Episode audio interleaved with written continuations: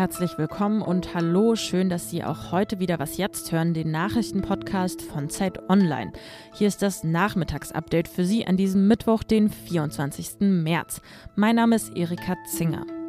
Eine Kehrtwende also. Die sogenannte Osterruhe ist überraschend gekippt und die Kanzlerin hat sich einer Regierungsbefragung im Bundestag gestellt. Das sind unsere Themen heute im Update. Redaktionsschluss für diesen Podcast ist 16 Uhr.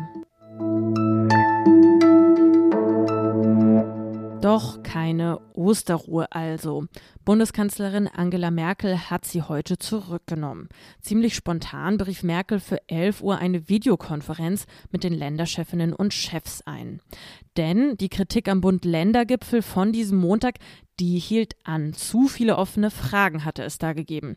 Kurz vor der Videoschalte sagte CDU-Chef Armin Laschet im Landtag noch, die Ministerpräsidentenkonferenz hat die Menschen enttäuscht. Und er sagte auch, man könne so nicht weitermachen. 12.30 Uhr dann also trat Merkel vor die Presse. Ein Fehler muss als Fehler benannt werden und vor allem muss er korrigiert werden. Und wenn möglich, hat das noch rechtzeitig zu geschehen. Merkel bat dann noch um Verzeihung bei den Bürgerinnen und Bürgern und machte deutlich, dieser Fehler ist einzig und allein mein Fehler. Wie diese kurzfristige Bund-Länder-Beratung zu werten ist, darüber will ich jetzt mit Katharina Schuler aus dem Politikressort sprechen. Hallo Katharina. Hallo. Die Kanzlerin, die hat heute gegen 10 Uhr am Morgen die Ministerpräsidentinnen der Länder zu einer Videoschalte eingeladen. Ganz spontan also. Wieso dieses Umschwenken? Ja, es hat sich herausgestellt, dass der Osterlockdown, der ja äh, in der Nacht zum Dienstag nach stundenlangen Verhandlungen mit dem Ministerpräsidenten angekündigt worden war, eben nicht realisierbar ist. Also in den Tagen zuvor hat es ja wirklich von unterschiedlichster Seite sehr viel Kritik daran gegeben. Einerseits von Virologen, die das als gar nicht so besonders effektvoll bezeichnet haben, aber das war wohl nicht ausschlaggebend, sondern eher von den vielen Branchen, die eben nicht wissen, wie sie das umsetzen sollen. Also die Supermarktketten haben darauf hingewiesen, dass sie logistische Probleme kriegen. Die Autoindustrie hat moniert, äh, dass sie nicht einfach so die Produktion einstellen können. Es war auch unklar, wie diese Tage jetzt äh, rechtlich bewertet werden sollen. Das zusätzliche Urlaubstage sein für die Arbeitnehmer oder wird einfach äh, der Lohn fortgezahlt, ohne dass die Arbeitnehmer arbeiten. Das war alles unklar und äh, die Kanzlerin hat dann schlussendlich eingeräumt, in der kürzesten Zeit sei das erstens nicht umsetzbar, aber auch Aufwand und Ertrag hätten in keinem Verhältnis gestanden. Die Schuld für dieses Durcheinander, das haben wir eben gehört, die hat Merkel auf sich genommen. Dann ist aber direkt CDU-Chef Armin Laschet, auch Bayerns Ministerpräsident Markus Söder und Michael Kretschmer, Sachsens Ministerpräsident, ihr zur Seite gesprungen und haben sie in Schutz genommen. Wollte Merkel aber mit Ihrem Eingeständnis andere entlasten? Ja, das kann man äh, natürlich schon vermuten, weil äh, für Merkel ist es ja auch ehrlich gesagt am einfachsten. Sie hat ja sozusagen nur noch wenige Monate in der Politik äh, vor sich. Sie muss nicht nochmal wiedergewählt werden. Sie kann sich am ehesten eine solche Blamage auch leisten. Bei anderen, vor allem natürlich auch bei den Unionsministerpräsidenten, eben Söder und Laschet, die ja auch als Kanzlerkandidaten in Frage kommen, ist das natürlich viel gefährlicher, vor allem jetzt auch, wo ja die Umfragewerte für die Union äh, zurzeit sowieso dramatisch ähm, zurückgehen. Aber man muss jetzt auch mal sagen, die Ministerpräsidenten äh, stellen sich da jetzt so ritterlich hin und verteidigen die Kanzlerin. Ehrlich gesagt, die hängen da mit drin. Also selbst wenn Merkel sagt, das war mein Fehler, die saßen da alle, die haben das am Ende abgenickt. Keiner hat gesagt, Moment, das ist vielleicht noch nicht durchdacht, da müssen wir erst noch mal drüber nachdenken. Insofern, die sind da durchaus mitschuld. Müssen wir uns denn jetzt darauf einstellen, dass ja auch andere Beschlüsse einfach so mal zurückgenommen werden? Nein, das glaube ich nicht.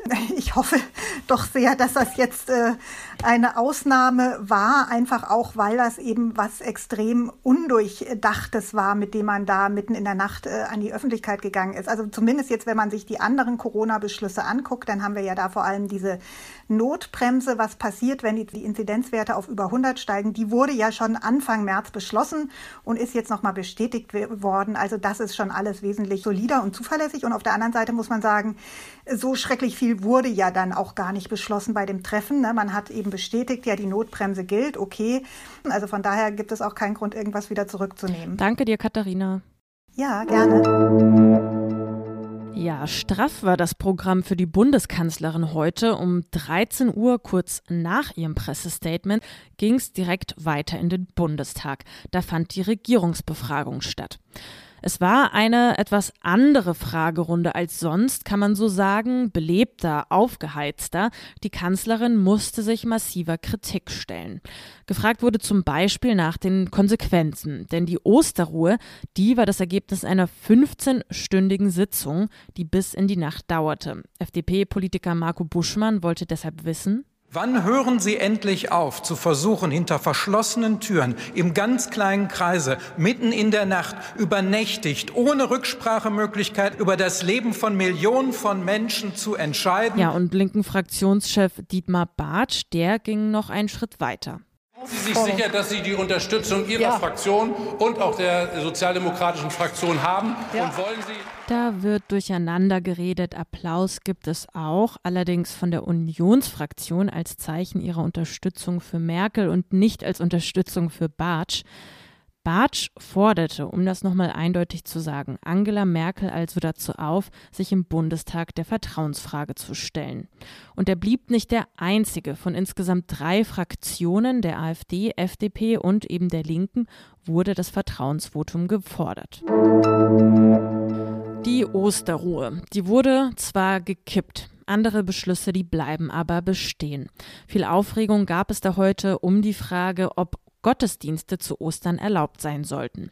Bundesinnenminister Horst Seehofer sagte der Bild-Zeitung wörtlich, es hat mich schon erstaunt, dass ausgerechnet Parteien, die das C im Namen führen, den Kirchen den Verzicht auf Gottesdienste nahelegen. Noch dazu an Ostern. Offenbar fühlte sich der Bundesinnenminister von der Bund-Länder-Runde übergangen. Im Beschluss der Bund-Länder-Runde, da werden Religionsgemeinschaften gebeten, Versammlungen über Ostern nur virtuell abzuhalten. Dass es sich um eine Bitte und eben um kein Verbot handelte, das bekräftigte auch Sachsens Ministerpräsident Michael Kretschmer. In den ARD-Tagesthemen sagte er, er habe keinen Zweifel daran, dass die Kirchen, die Religionsgemeinschaften einen klugen und verantwortungsvollen Weg finden würden. Die katholische und auch die evangelische Kirche haben jedoch angekündigt, dass sie nicht ohne weiteres auf Präsenzgottesdienste verzichten wollen. Was noch? Seit heute Morgen um sechs hat ein Vogel von meinem Fenster ziemlich penetrant gezwitschert. Ich habe dann in meiner Verzweiflung diesen, sagen wir, netten Gesang kurzerhand mal für sie aufgenommen.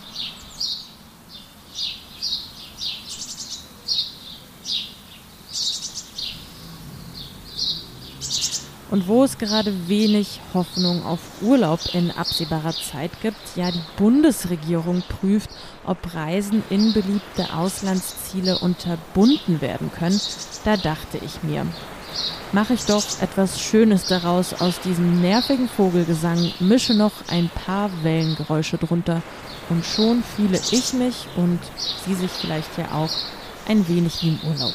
Akustisch wenigstens.